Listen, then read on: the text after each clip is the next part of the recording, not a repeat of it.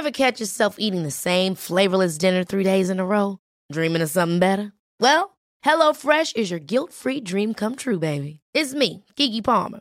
Let's wake up those taste buds with hot, juicy pecan-crusted chicken or garlic butter shrimp scampi. Mm. Hello Fresh. Stop dreaming of all the delicious possibilities and dig in at HelloFresh.com. Let's get this dinner party started.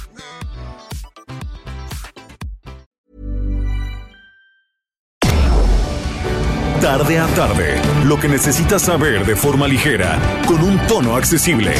Solórzano, el referente informativo.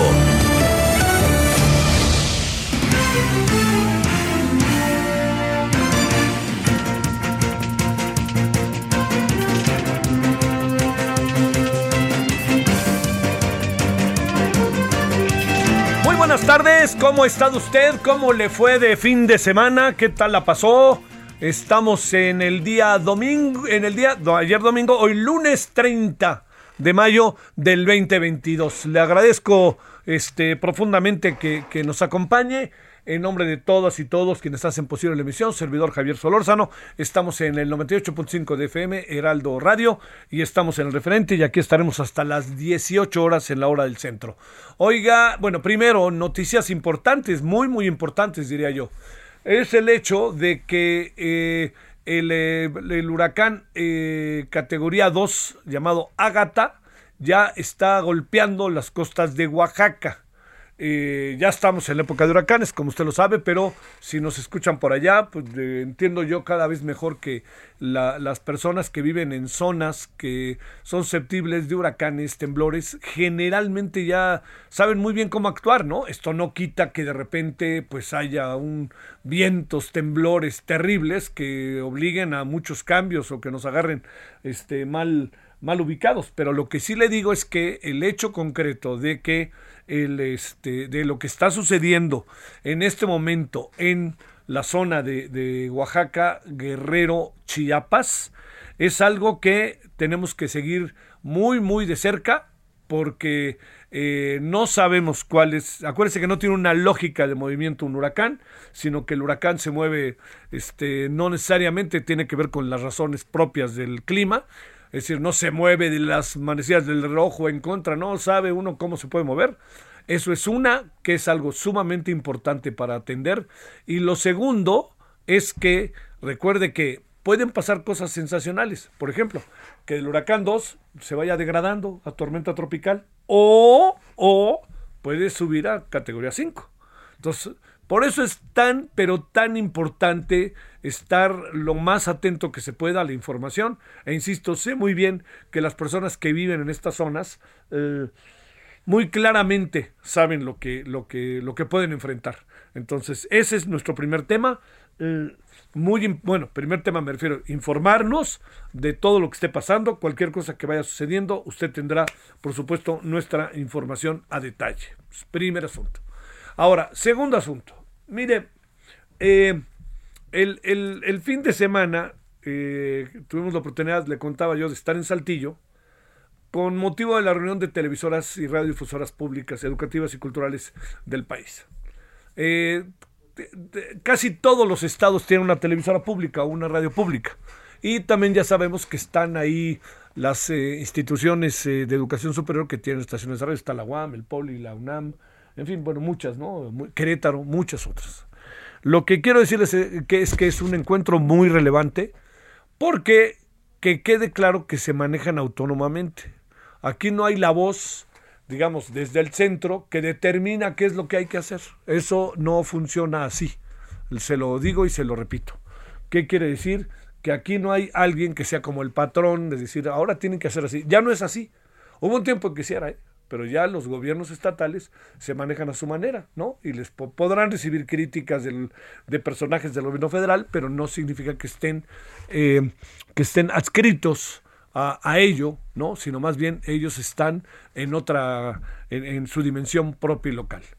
Hay muchos problemas que se van teniendo porque algo que está pasando cada vez con mayor intensidad es el hecho de que eh, si las televisoras eh, radiodifusoras no tienen, no alcanzan, le decía yo el viernes, no alcanzan por tener autonomía eh, y una institucionalización, están muy sometidas a los gobiernos en turno, en donde más que televisoras públicas, como de hecho sucede, no solamente ahí, en los estados, se vuelven, en, se convierten en televisoras eh, de gobierno. Y entonces los que las dirigen actúan como si fueran de ellos o fueran del gobierno en el momento. O bueno, como lo que usted hemos visto muchas veces. Entonces aquí lo más importante de todo lo que sucede, le diría yo, es que puedan tener esa autonomía y haya cierta continuidad. Pongo el caso de, Oaxaca, de Guanajuato, perdóneme, en donde hay una cierta continuidad y eso ha logrado tener buenas instalaciones, que los gobiernos, sin importar el partido que está, lo apoyen y sobre todo eso, que tengan cobertura, ¿no? La cobertura es clave en esto. Yo le diría, del 100% de las televisoras y radiodifusoras públicas de los estados del país, del 100% de las que hay, yo diría que el 70%, al menos, quizá más, menos, tienen cobertura total en los estados en donde, este, en, donde llevan a cabo, su trabajo. Es altísimo, ya, póngase a ver, el 70% está padrísimo, ¿no? Imagínese, llega, por ejemplo, en Tabasco tiene una cobertura maravillosa, en Oaxaca una cobertura maravillosa, en este, en, Guanajuato otro tanto, en fin, ¿no? Eh, eh, esto, esto funciona en la medida en que pues hay apoyo, ¿no? Y hay quien este, se echa para adelante y quien respeta. Bueno, todo se lo cuento porque la reunión allí en Saltillo yo espero que haya sido productiva para quienes participaron. Eh, nosotros tuvimos la oportunidad de participar en una ponencia, este, también participó el presidente del INE, también participaron, eh, participó diversas personas y yo creo que estuvo muy bien la idea que tuvieron de escuchar cómo se ven las cosas, ¿no? Y que también les sirva a ellos para tener la mirada de diferentes actores que participan en la sociedad, en diferentes áreas. Y punto, ¿no? Porque nadie va a tirarles un... No les vamos a enseñar a la marinela a hacer gancitos, ¿no? O sea, pues, ellos saben muy bien lo que tienen que hacer, etcétera. Bueno, tercer asunto que le quiero poner en la mesa. Eh, la, la, la, lo que pasó en el retén, allá en el llamado Triángulo eh, Dorado, que ya le quieren cambiar de nombre, el retén en donde detuvieron a los periodistas, las y los periodistas, a mí eh, eh, no pasó nada, ¿no? Efectivamente, ¿no? Pues, digamos, en términos de, algún acto que hubiera este, sido algo terrible, no, no, no pasó, por supuesto, ¿no? Y eso es una, es una buena noticia, ¿no? No pasó y listo. Pero, tanto como no pasa nada, yo diría que todo depende, ¿no? ¿Por qué? Porque, digamos, son grupos que mantienen retenes en las carreteras sin importar el tamaño de las, de las carreteras o la importancia de las carreteras en el país. Fíjese, hoy la carretera de, de, la autopista del Sol estuvo parada un buen rato de nuevo, ¿no? Dijeron que los iban a multar y que no sé qué, no pasa nada. No, bueno. Pero entonces lo que le quiero decir de lo que pasó aquí fue que detuvieron a un grupo de periodistas que iban cubriendo precisamente la gira del presidente de la República, que por otras razones no fue por carretera, sino se fue en un helicóptero. El asunto está en que eh, el, el, el, tema es quiénes, quiénes retuvieron momentáneamente a los periodistas. Es que eso es muy importante, porque interpretar que son personas que lo que querían que lo que hacen es defender porque mantienen seguridad en sus comunidades, pues es reconocer, ¿no? la incapacidad del Estado para hacerlo. Pero no solamente es eso. Tiene otra cosa que me parece que es, créame, igual de relevante, por lo menos en, lo que uno alcanza a ver. ¿Quiénes son esas personas tan fuertemente armadas que están llevando efecto los retenes? ¿De dónde salen? Quiénes son, quién les consigue las armas, quién les consigue hasta los uniformes y los chalecos antibalas. El, el, el, asunto tiene como muchas vertientes, ¿no? La vertiente que retengan a los periodistas y entonces por eso se sabe. Segundo, que la vertiente otra es que es un grupo fuertemente armado. Y la tercera, interpretar que se están defendiendo porque se pueden meter a sus comunidades. Es, es de locura, ¿eh? Véalo usted y es de locura. Además, con esto al presidente interpretar que no pasa nada, me parece que es que no, no es que tenga que pasar algo, ¿no? Pero está reflejando una coyuntura, una circunstancia profundamente delicada. Y esta situación es que se crea más todavía un clima que hay en muchas partes del país en relación al ejercicio periodístico. Son, a ver, le dejo claro, son dos cosas diferentes, ¿eh? Que quede claro, por favor, no, le pido atentamente que no se interprete que es lo mismo. Son dos cosas diferentes. Pero si uno ve lo que dice el, el presidente del PRI en las filtraciones que hubo, que dice hay que matarlos de hambre. Uno ve esto que pasa acá en las mañaneras y los periodistas no informan por esto. Y uno ve que este es el país con más periodistas, de los países más periodistas en el mundo, que hay periodistas asesinados y agredidos, y estamos entre los tres o los dos primeros del mundo. Entonces, no es que los periodistas deban o debamos, quizá para decirlo de manera más precisa, vivir en una especie de régimen de privilegio. No. Lo que sí tiene que haber es, son sujetos del escrutinio público. Son, somos sujetos de el análisis y la crítica sistemático. Todo eso y mucho más. Pero también debemos ser sujetos de respeto. Y es ahí en donde estas cosas nomás no acaban por armarse todavía. Y seguimos viviendo días que no acaban siendo muy gratos. ¿eh? Yo por eso digo, hambreados. Luego por acá, no, hombre, no pasa nada aquí, ahí no se asusten. A ver, lo importante era otra cosa. No, es cierto. Todo es importante. No es que no sea importante lo que hizo el presidente, por favor, ¿no? Pero claro que es importante. Y que el presidente diga, no, yo no soy Calderón, este, yo creo que eh, fue una salida que tuvo el presidente.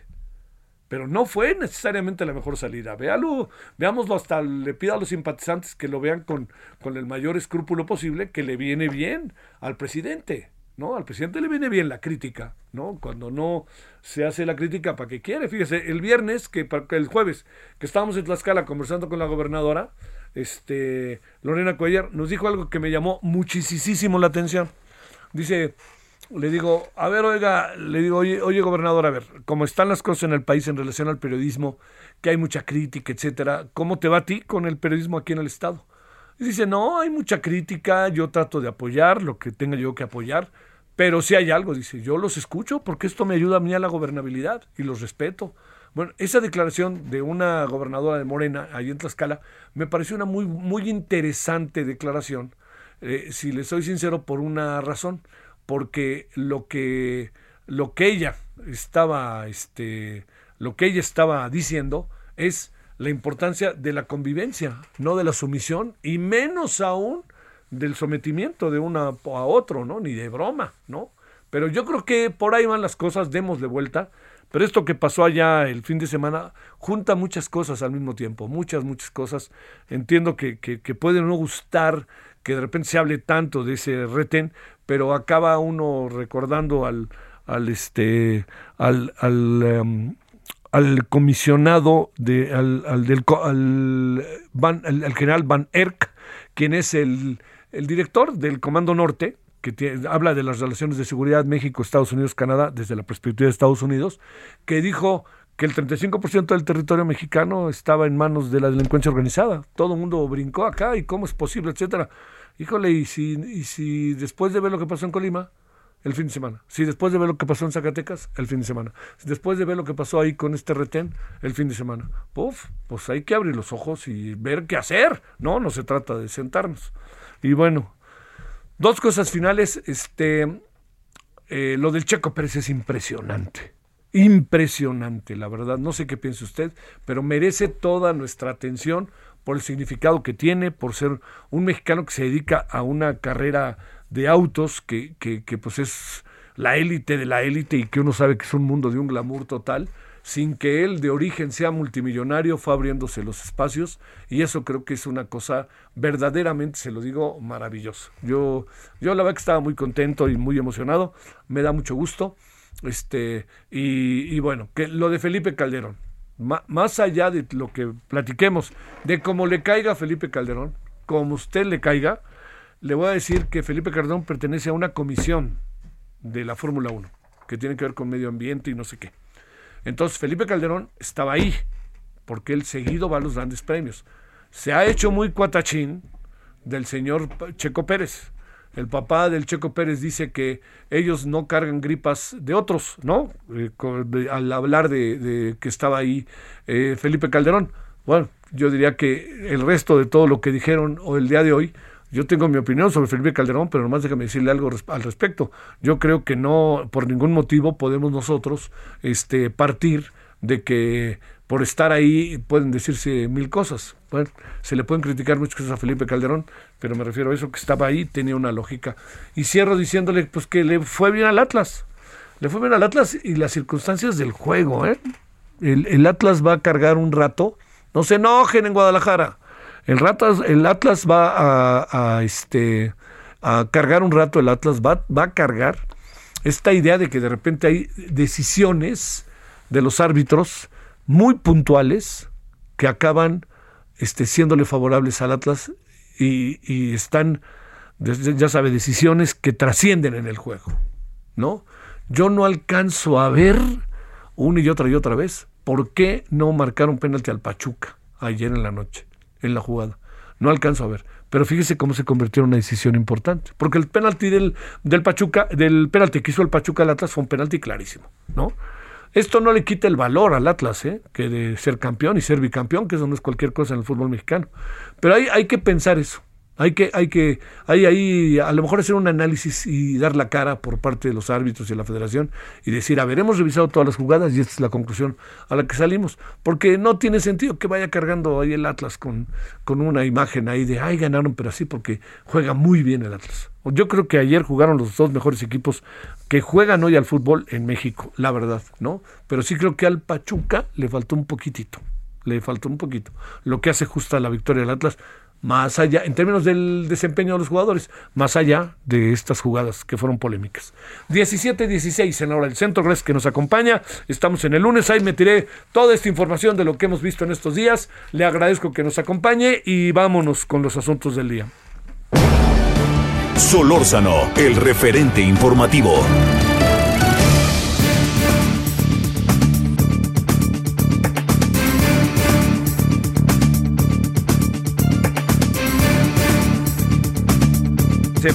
Eh, no pasa nada, es gente que está defendiendo su territorio, ¿no? Dijo el presidente, pues lo único que le digo es que detuvieron a cuatro presuntos implicados en el retén a periodistas en Sinaloa. Si estaban haciendo las cosas así, ¿por qué los retienen? No, no pasa nada, pues si pasó, ¿no? Ese es, ese es el, le digo, el asunto de cómo se interpretan las cosas.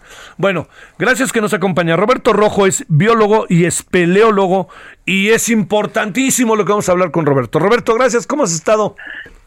Hola, ¿qué tal? Buenas tardes. A ver cómo estás. Pues aquí contento, emocionado, este, con muchos muchos sentimientos. Oye, a ver, no, no adelanté al principio de por qué está, qué fue lo que pasó que genera hoy una, una esperanza y a lo mejor también una posibilidad de diálogo este, por aquí, por allá, por todos lados, para, para ver cómo se va a subsanar, si se conserva ya en definitiva, incluso en el juicio, eh, la decisión que tomó hoy de suspender indefinidamente la, la, este, la ruta, el tramo 5 y 6 hasta donde entiendo del tren Maya. A ver, ¿qué fue lo que pasó y por dónde andamos, Roberto? Sí, bueno, fíjate que eh, este resolutivo que cayó el día de hoy lo llevamos esperando ya bastante tiempo, ya había hubo un aplazamiento, tuvo que haberse dado el viernes pasado, pero justamente hoy eh, te cuento rápidamente que tuvimos unos fuegos muy fuertes, unos incendios forestales aquí en la región, en Playa del Carmen, los últimos días, y anduvimos apagando incendios.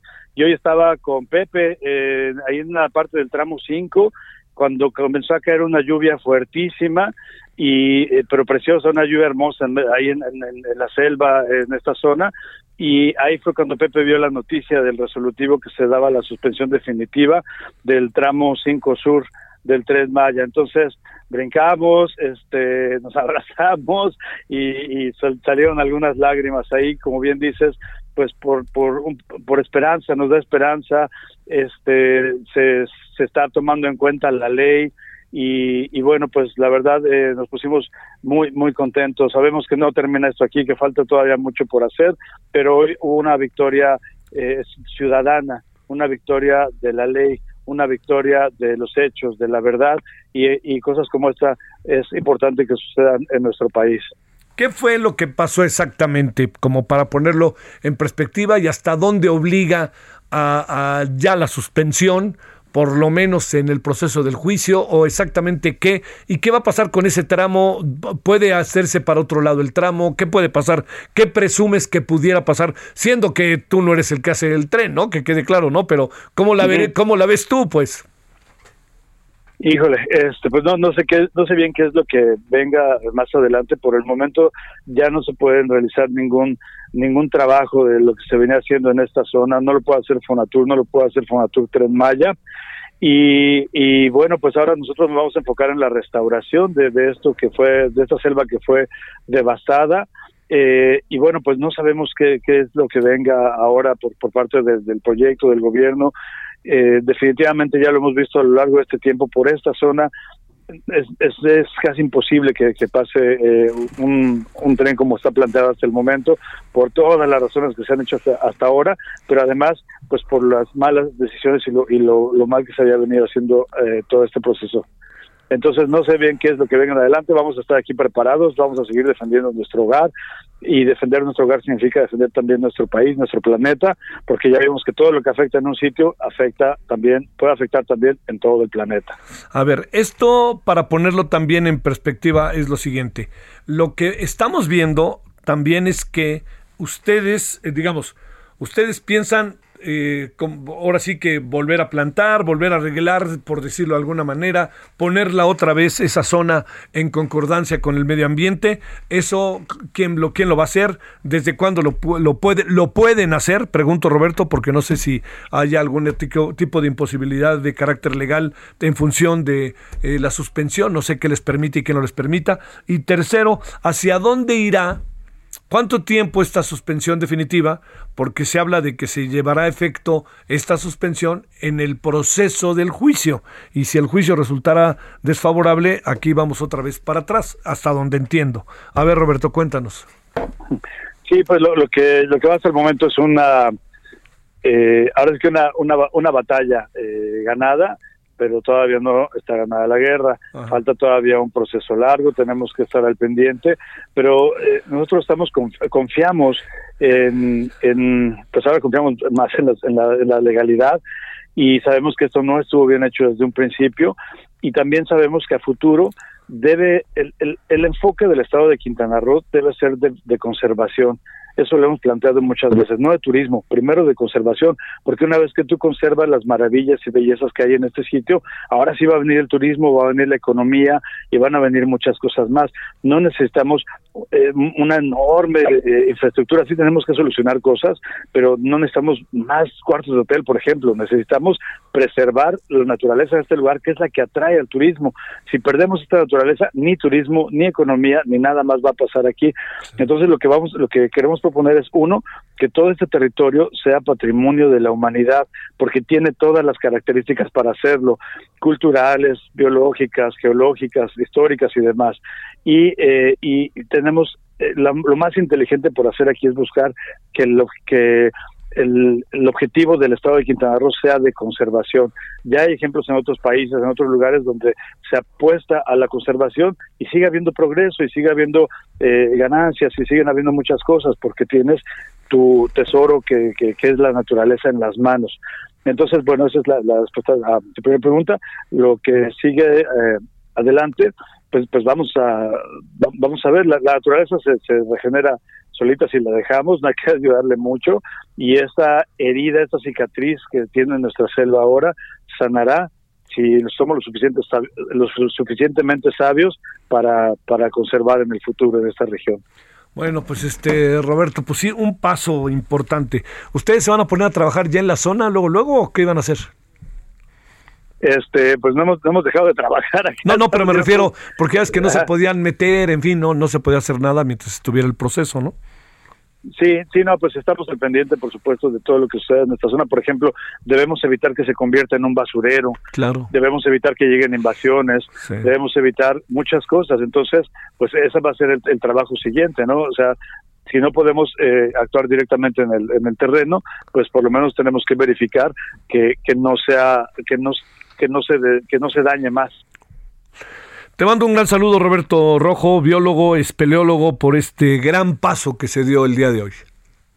Pues muchas gracias a ti, gracias por tu tiempo y esto lo tomamos como una enseñanza de cómo la sociedad civil puede y debe, tenemos la obligación de preservar nuestro México y su riqueza natural para el futuro y todas las generaciones. Es nuestra oportunidad y es nuestra obligación moral en este momento, aquí y ahora. Muchas gracias, Roberto. Saludos.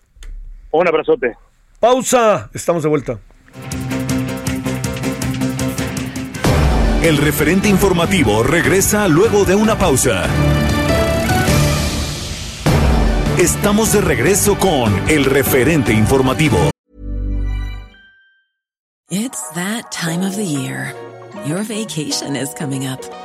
You can already hear the beach waves, feel the warm breeze, relax, and think about work. You really, really want it all to work out while you're away. Monday.com gives you and the team that peace of mind. When all work is on one platform and everyone's in sync, things just flow wherever you are. Tap the banner to go to Monday.com.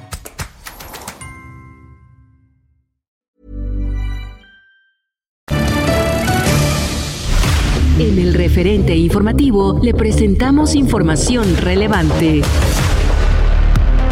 Juez dio suspensión por tiempo indefinido a obras del tramo 5 del tren Maya. Domingo violento en Colima deja saldo de 7 homicidios. Guardia Nacional asegura autobús con 49 migrantes en Yucatán.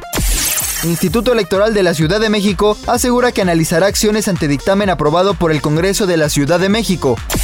Tamaulipas descarta implementar medidas sanitarias extra por la viruela del mono. Al menos 243 menores han muerto en Ucrania durante la invasión rusa. Joe Biden visita escuela de Texas tras tiroteo. La Organización Mundial de la Salud rechaza vacunación masiva contra la viruela del mono.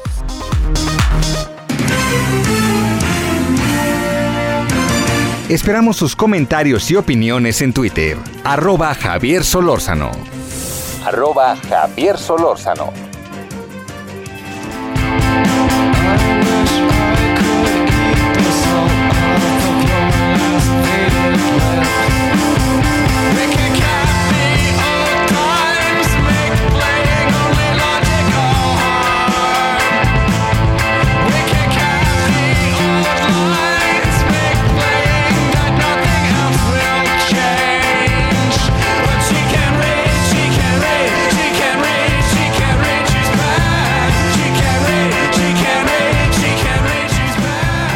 Esto es eh, Interpol que estuvo el fin de semana en el Palacio de los Rebotes. Usted va a decir por qué lo digo. Es que no hay quien me diga que se escucha bien en el Palacio de los Deportes este, algunos conciertos. Se pierde, hasta para los que tocan, ¿eh? se pierde eh, la distinción entre un, un instrumento musical y otro, entre uno y otro, entre uno y otro. Entonces, pues bueno, ahí está el asunto y este le diría yo esto se llama Obstacle One. Y lo que sí le puedo decir es que lleno.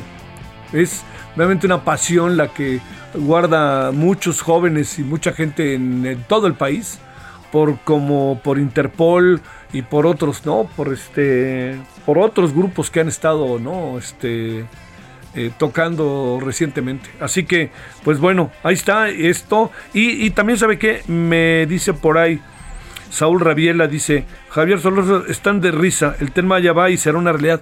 Es que yo sí creo que va a ser una realidad, o sea, que quede claro. Eh, aquí hablamos de un tramo, de particularmente un tramo, porque hay zonas en las que la construcción claramente está bien fortalecida en, en, lo que corresponde a la infraestructura, en, cuanto a los cimientos, ¿no? Por el tipo de suelo que es. Lo que yo sí digo es que eso, lo, una y otra y otra vez, escuchamos personas que han estudiado, que han investigado todo eso, entonces se lo digo, ese, ese es el sentido.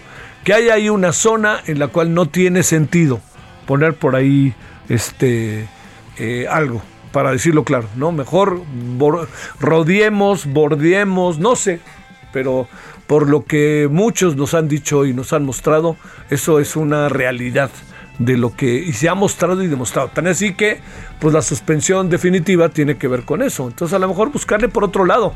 Pero yo así que diga usted, no, que no se haga el tren Maya, no, no. Yo creo que pues, ya está encarrilado el asunto, ya no tiene lógica y ojalá nos sirva, ¿no? Ojalá nos sirva y que nos sirva mucho, no solo para el turismo, sino para defender el medio ambiente, no solo para defender el medio ambiente, sino también para ofrecer empleo y para proteger a las comunidades, que las comunidades puedan moverse, puedan hacer muchas cosas vía el tren. Bueno, 17.34 en hora del centro.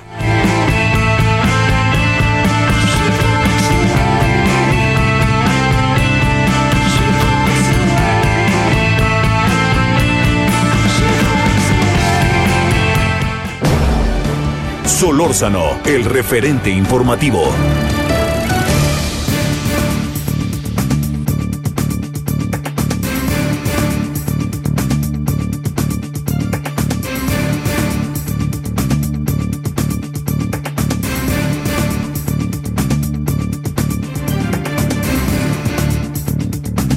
A ver, rapidísimamente, este, ahorita Isaías me manda este comunicado sobre la suspensión definitiva. A ver, suspensión judicial del Sur es definitiva únicamente hasta que se resuelva de fondo la manifestación de impacto ambiental actualmente en trámite. Sí, es lo que decíamos, es el juicio, ¿no?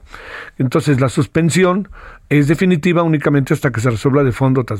Eh, la, manifestación de impacto ambiental que va del tramo sur, que va de Playa del Carmen a Tulum en Quintana Roo, está integrada por más de 4.000 fojas. Eh, para Fonatur, la mía sobre el tramo 5 es un sólido documento que contempla posibles impactos, pero que también prevé abundantes acciones de mitigación. Fonatur considera que existen suficientes elementos para que la mía sobre el tramo 5 sea autorizada, lo cual va a ser en esa zona, al igual que el resto de los... Bueno, se ha dicho de otra manera, eh, la manifestación está, dice el, eh, el Fonatur, está a la vista, está, se puede ver, pero lo que es importante es lo que, esto es importante, lo que significa que es una suspensión definitiva hasta que lo que decíamos de hace rato, hasta que sea el proceso de la mía, de la manifestación de impacto ambiental y también de lo que sea este el juicio, ¿no? Pero por lo pronto no pueden hacer nada, ya, en definitiva. Por eso definitiva lo ponen en comillas, porque es así como se expresa judicialmente, que quede claro, no significa que es definitiva de ya no, no, vamos a ver qué, qué pasa en un proceso que va a ser seguramente largo, ¿eh? que quede muy claro, va a ser largo y hay que analizarlo. Y hay elementos para pensar que eh, hay condiciones para acabar ratificando esta suspensión definitiva y buscar la manera de que por otras zonas puedan este pueda circular esta, este tramo del tren. Ahora sí, 17.36 en hora del centro. Gonzalo Monroy es director general de GMEC y especialista en sector energético. Gonzalo, ¿cómo has estado? Te saludo con gusto. Buenas tardes. Me quedo Javier, muy buenas tardes. A ver, planteémonos esto. Desde hace una semana viene apareciendo en investigaciones periodísticas, denuncias de trabajadores petroleros, todo lo visto por haber. Incluso hoy el presidente por fin ya hizo una referencia, lo que quiere decir que pues van a investigar que se exhibe de manera muy clara que el trabajo en, el, en lo que corresponde al desarrollo del, del trabajo petrolero, con todo lo que esto conlleva, está lleno de chatarra, riesgo y edificios que están por caerse. ¿Esto qué tan cierto es? Porque se asegura que hay una inversión que ha bajado de manera considerable para este tipo de menesteres. Eh, pues sí, efectivamente, eh, Javier, eh, yo te diría de que todo lo que se está diciendo, por desgracia, es muy cierto. Estamos viendo, por ejemplo, que a petróleos mexicanos de manera sistemática, y no solo en esta administración, es muy recurrente de que lo que el dinero que le asigna el Congreso de la Unión anualmente en el presupuesto de egresos, y ahí justamente la Secretaría de Hacienda utiliza Pemex y también en menor medida CFE como una, yo diría, un mecanismo para bajar el gasto en lugar de quitárselo a los programas sociales o alguna otra área prioritaria, se lo quitan a Pemex y a CFE. Y específicamente en el caso de Pemex, este, este recorte, habría que llamarlo así, ha venido principalmente en áreas cruciales de mantenimiento. Hemos visto, por desgracia, en los últimos, yo diría, siete, ocho años quizá, hemos visto muchos accidentes, por desgracia de ellos, muchos de ellos fatales, que por desgracia están atribuidos justamente a esto. No ha habido, y ahí hay que entender claramente una dinámica incluso recaudatoria, de por qué no se hacen los, los mantenimientos correctivos, preventivos, obviamente por la necesidad de seguir produciendo y eso genera renta petrolera, pues se va dejando de lado, se va dejando atrás, atrás, atrás, hasta que por desgracia los accidentes ocurren. Oye, a ver, pero esto, eh, ¿cuál es el, el, motivo, la razón que se conoce respecto al dejar de invertir en algo que uno sabe muy bien que, que, es de primerísima importancia, ¿no? No, no, no, no puedes dejarlo así como así, ¿no? Es de enorme importancia. Eh, fíjate, creo que iba la pena, y lo voy a explicar quizás con un ejemplo. Pensemos que, que el gobierno mexicano tiene un taxi, digamos de esa manera. Y ese taxi, que sería en este caso Pemex, lo tiene que poner literalmente a producir día y noche, manejando, sacar la mayor cantidad de viajes posibles. ¿Cuál es el problema? Que el gobierno mexicano, en su insuficiencia, algo que sí es mucho de esta administración, ahora que no hay fideicomisos, no hay ningún guardadito, pues prácticamente vive al día. El día que se pare e-, ese taxi, llámese Pemex, para meterlo a mantenimiento, para meterlo al taller, para cambiarle las llantas, es un día que no produce. Y si no produce, obviamente el dueño, en este caso el gobierno, no come, no recibe ingresos.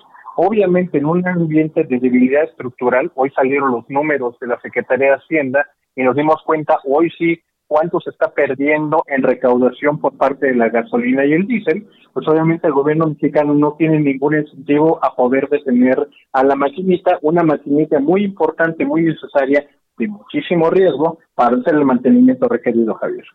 Oye, a ver, entiendo que no puede dejar de circular el, el este, el, eh, el, el, motorcito de la economía. El motorcito, el taxi, ¿no? para ponerlo en la metáfora que mencionas. Pero no hay manera de, de, no dejar de invertirle, ¿no? De ponerle gasolina, de a lo mejor este, fijarte cuando lo tienes parado que hay que echarle ojo a las llantas, que hay que echarle ojo a la... O sea, da la impresión de que, que lo están olvidando, están olvidando a la industria, con tal también, pregunto yo, de ahorrar, pregunto. Hay una parte de ello, Javier, hay una parte de ello. Este, este malentendido austeridad, yo lo llamaría incluso austericidio, está haciendo que no se detengan para hacer mejor las cosas. Y la punta es precisamente hacia lo correcto y por eso te decía en un principio que es una lógica recaudatoria. ¿Por qué? Porque en lugar de meter justamente ese dinero a mantenimiento, a mantener lo que ya tenemos que existente, pues obviamente le sale mejor, en este caso específicamente a Pemex Exploración y Producción, esa subsidiaria que es la encargada del petróleo y del gas natural, les conviene más hacer un pocito nuevo y que de ahí salgan nuevos recursos a los cuales les vamos a cobrar impuestos que metérselo al mantenimiento del cual no genera ninguna renta para el Estado. Es un juego extremadamente perverso, pero es donde estamos al día de hoy, Javier. Oye, eh, esto tiene este tiene salida o hacia dónde nos puede llevar, que esto es quizás la mayor el mayor reto y al tiempo que preocupación. Pues mira, justamente ahí entraremos a, lo que estamos viendo. Justamente hemos visto las diversas manifestaciones de los trabajadores petroleros. Lo hemos visto en las refinerías, lo hemos visto aquí afuera de Marina Nacional. Y por desgracia, sí, vemos justamente a muchos trabajadores diciendo que no se puede trabajar en unas condiciones de riesgo, es cosas que se incendian, que explotan y que obviamente ponen en riesgo a la seguridad de los trabajadores, tanto de Pemex como también de sus contratistas. Obviamente es una situación muy complicada, sí se requiere ese dinero, sí se requieren hacer esas inversiones, pero por desgracia no vivimos en un lugar donde los eh, árboles nos den dinero, Javier. Oye, híjole, man, pero eso puede ser este terriblemente riesgoso, ¿no? Porque digamos, eh, la, la, el, el, hoy cuando hizo referencia el presidente al tema dijo, no podemos regresar a los tiempos de que se compraban plazas, etcétera, etcétera pero creo que no, no, no atinó, al, no, no, no dirigió, ¿no? Su discurso a lo que estamos conversando ahorita, ¿no? No, para nada, y ese es un problema. Lo que pasa es de que el presidente, por desgracia, mucha de la atención que está teniendo con respecto a Pemex se refiere al control político, precisamente de los más de 120 mil trabajadores. Obviamente es un grupo muy importante con demandas muy específicas y él lo piensa en términos de control político, cuando en realidad muchos de los trabajadores tanto sindicalizados como los que son eventuales, pues lo que están pidiendo son mejores condiciones de trabajo. Ajá. Híjole, híjole. Este, esto no creo que vaya a cambiar si nos atenemos también a la política en materia económica que está contemplando el gobierno, ¿no? Eh, ese es el punto y por desgracia te lo puede ir adelantando y es terrible hacerlo, pero por desgracia esto asegura de que tengamos más accidentes, en algunos de ellos habrá fatalidades y son por desgracia cosas que se pudieron haber evitado o que se pudiesen evitar. Sí, sí, sí. Gonzalo, te mando un saludo y muchas gracias. Buenas tardes. Claro que sí, Javier, te mando un enorme abrazo a ti y a todo tu público. Gracias. Solórzano, el referente informativo. Uy, uy, uy, uy, uy, no, qué tema este, no, es un tema verdaderamente delicadísimo. Yo diría, no, no podemos por ningún motivo, pediría yo, soslayarlo ni hacerlo a un lado, ¿no? Pongámoslo en primerísimo plano. Bueno, a ver, 17 con 44 en la hora del centro. David Saucedo, especialista en seguridad pública. Querido David, ¿cómo has estado? Buenas tardes. ¿Qué tal? ¿Cómo estás? Quiero saludarte. Un abrazo. Gracias. Oye, a ver, eh, el, el, presidente respecto al tema de el retén que eh, estaba establecido, fíjate, dijeron que no pasa nada, pero ya detuvieron a cuatro que estaban en el retén. Pero este, este retén es para preocupar, no es para preocupar, no pasa nada. Este, ¿qué nos demuestra este retén más allá del susto? Y también me parece de la poca solidaridad que hubo con los periodistas, ¿no? Lamentablemente hay muchas zonas del país que prácticamente se encuentran bajo el control de eh, civiles armados. Esta es una fórmula, un concepto efemístico mexicano para eh, eludir decir que estas zonas son controladas por grupos de crimen organizado. Eh, estos civiles armados son, son narcotraficantes, no le demos muchas vueltas al, al asunto. Quienes hemos tenido la oportunidad de visitar estados como Sinaloa, Tamaulipas, Durango, sabemos que hay zonas en donde el ejército, la policía estatal, evidentemente la Guardia Nacional, las policías municipales prácticamente no entran. Esta es justamente una de las regiones en donde el cártel de Sinaloa desde hace tiempo establece eh, anillos de seguridad. Estos anillos de seguridad son para el resguardo y protección de los líderes del cártel de Sinaloa. constantemente las autoridades se preguntan, pues, ¿en dónde se ocultan los hijos del Chapo Guzmán? ¿En dónde se oculta Ismael el Mayo Zambada? Eh, pues no es, no es difícil saberlo. Se ocultan en estos anillos de seguridad en el que lamentablemente compañeros de los medios de, la de comunicación se toparon hace unos cuantos días. Es difícil disociar esta permisividad que tiene el gobierno federal hacia esta organización criminal del aparente respaldo que tuvo eh, el, lo, tuvieron los eh, candidatos de, de, Morena eh, en pasados procesos electorales. Es de suponer que lo sigan teniendo. Todo parece indicar que el gobierno federal eh, ya decidió que hay en México cárteles buenos y cárteles malos. El cártel bueno parece ser el cártel de Sinaloa y el cártel malo parece ser el cártel Jalisco Nueva, Generación, Javier.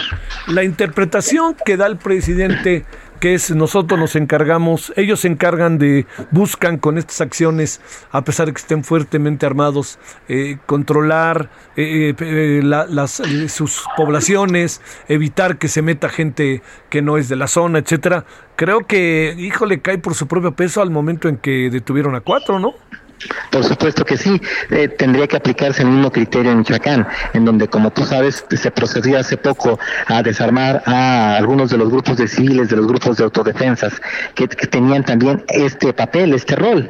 Eh, sería más o menos lo mismo que ocurrió con el cártel de Santa Rosa de Lima en, Jalisco, que también en algún momento, en, Guanajuato, perdón, que en algún momento enarboló la bandera de la protección de, zonas de, cultivo, de zonas ganaderas. Es decir, hay muchos grupos de crimen organizado que en efecto tienen esta mascarada de ser grupos civiles que tienen el, el, el objeto de, de, ser como policías rurales, pero no son policías rurales, son grupos de crimen organizado que están pro protegiendo actividades delictivas. Más bien lo que vemos es eh, un intento un poquito retorcido del gobierno federal de justificar esta postura tan laxa que tienen eh, de no enfrentar a grupos de crimen organizado en estas regiones del país. Eh, estaríamos bajo la idea de que eh, tiene razón el Comando Norte cuando dijo que el 35% del país está controlado por la delincuencia organizada? Yo creo que el, el, Comando Norte se equivocó eh, no con respecto al concepto, sino con, respecto al porcentaje. Algunos tenemos la percepción de que son más eh, los territorios que se encuentran bajo el control eh, tácito, explícito de grupos de crimen organizado, porque hay una zona muy nebulosa. Hay, hay eh, territorios que son completamente controlados por el narco, hay otros en donde hay una especie de asociación entre las policías estatales, municipales y los grupos de crimen organizado, y evidentemente hay zonas que son tierra de nadie, que están en perpetuo conflicto, en perpetua disputa por parte de los grupos que se encuentran en conflicto. Así que eh, me parece que vamos más o menos en este en este concepto, en esta definición que, que acuñó el Comando Norte hace algunos meses. Oye, eh, lo que está pasando en Zacatecas que nomás no acaba por, por, por terminar, ¿no? La ola de violencia ahí qué anda pasando, porque además de todo hay como esta insistencia por parte del, del gobernador, un poco como de pensar en el pasado, insistir en el pasado como explicación de lo que está sucediendo lamentablemente la alternancia política en varios estados del país lo que está provocando es eh, que se agite el avispero. Eh, existía la expectativa, creo que falsa, de que el hecho de que hubiera un gobierno estatal de Morena eh, que iba a estar en consonancia con un gobierno federal de Morena iba a cambiar la situación. No ocurre así. También se presentó el mismo escenario en Colima, en Michoacán. Prácticamente muchos estados del país que están ahorita en llamas, hace poco mudaron con respecto a su, a su el partido en el poder. Es decir, la transición política no está generando estabilidad en el tema de seguridad, más bien está provocando el rompimiento de acuerdos, nuevos acomodos y que los cárteles quieran eh, eh, tomar una rebanada de pastel eh, en estas aguas agitadas que hay en cada uno de estos estados. Híjole, hijo. Este, ¿Por qué el presidente había reaccionado así como minimizar y luego los, al día siguiente detienen a cuatro personas? ¿Qué supones? ¿Que, que vio o que no vio o, o qué? ¿Qué interpretas? Eh, tengo, tengo, tengo la impresión de que las mediciones eh, de encuesta de materia de opinión pública de la presidencia de la República hicieron que el presidente reculara. Al principio tuvo una postura eh, de justificación, minimizando el hecho y debido a la ola de críticas, memes en redes sociales, señalamientos que hubo incluso de líderes de la oposición y en un contexto electoral, hay elecciones el próximo domingo, me parece que obligaron a la presidencia de la República a redireccionar, cambiar su postura y asumieron eh, un, posicionamiento distinto con la captura de estos integrantes, de estas personas que estaban en estos retenes. Pero me parece que es con una perspectiva electoral y pensando en los resultados del próximo domingo. Bueno, si nos atenemos a las encuestas, la de hoy del Heraldo te coloca la posibilidad de cinco al menos, ¿eh? Al menos, la posi bueno, cuatro seguras, una muy peleada y la otra ligera ventaja, ¿no? Que también puede ser de seis de seis, ¿eh? Sí, coincido plenamente con las mediciones del Heraldo. Eh, hay, hay eh, algo que lamentablemente las encuestas no alcanzan a medir. Eh, lo que hacen las mediciones es identificar el nivel de intención de voto, pero no miden la capacidad de movilización el día de, es decir, el acarreo de votantes, todas las tácticas de la vieja mapachería prista que los partidos de oposición tardaron muy poco en, aprender a imitar. Entonces, lo que tenemos en las encuestas son mediciones de intención de, de voto eh, netas. Lo que no pueden medir las encuestas, y depende de cada partido, es la capacidad que tengan para eh, movilizar el día de mediante el uso de recursos y evidentemente mediante movilizaciones que son ilícitas, ¿no? Sí. Te mando un saludo, David Saucedo, y muchas gracias que estuviste con nosotros. Gracias a ti, Javier. Un abrazo. Gracias. 17.52 en hora al centro. Bueno, vamos a ver qué pasa en Oaxaca con la llegada de Ágata. Cuéntanos, eh, Karina García, qué pasa por allá, qué sabes hasta ahora. Karina, ¿me escuchas? No, creo que no. Eh, así es, Javier. Buenas tardes. Pues comentarte que hasta el momento todos los comercios están cerrados, sobre todo en esta franja costera de, del estado de Oaxaca.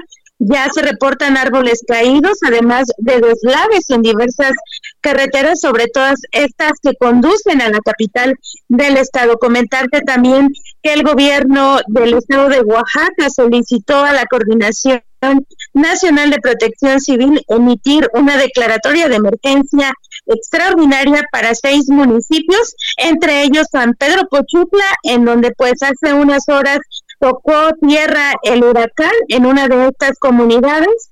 Además, eh, pues se instalaron ya 203 albergues para atender a una población de 26 mil personas. El gobernador del estado, eh, pues, ha informado que se han desplegado cerca de 9.300 elementos de diversas corporaciones para brindar el apoyo a la ciudadanía. Hasta el momento, pues, las lluvias son intensas, sobre todo en la costa de Oaxaca y en la capital. Se espera que en las próximas horas el huracán también impacte en la Sierra Sur de, de la entidad. Javier, es el reporte.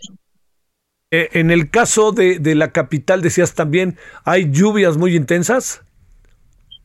Así es, se han reportado ya lluvias muy intensas, incluso se han reportado accidentes viales, sobre todo en la zona del Cerro del Fortín y en el centro de la capital debido pues a que el pavimento se encuentra mojado y resbaloso, incluso en algunas carreteras pues también se han registrado deslaves en, en valles centrales. Bueno, este, eh, bueno, la, ventaja es que, digamos, en general hay una, está preparada la gente, ¿no? Siempre es un terrible esto, pero está preparada, ¿no? Que es lo bueno. Muchas gracias, Karina. Gracias, Javier. Buenas tardes. Bueno, oiga, ya nos vamos. Eh, a ver, le cuento, vamos a estar a las 21 horas en la hora del centro, como todos los días, eh, y le vamos a estar ahí con toda la información de, vamos a estar con lo de Oaxaca Vamos a estar con todos cómo se juntaron hechos de violencia este fin de semana.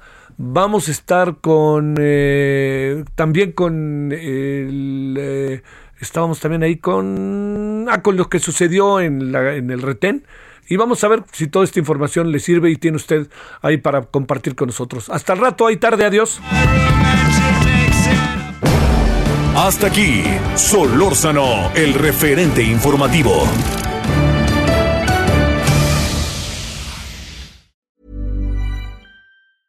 Hey, folks, I'm Mark Marin from the WTF Podcast, and this episode is brought to you by Kleenex Ultra Soft Tissues your ally to help tackle your allergy symptoms this season. I love the change of seasons, but nobody loves pollen and all those other things floating in the air that make you sneeze during this nice weather. Kleenex Ultra Soft tissues are hypoallergenic and allergist approved. So fight back against watery eyes and runny noses without worrying about irritating your skin. For this allergy season, grab Kleenex and face allergies head on.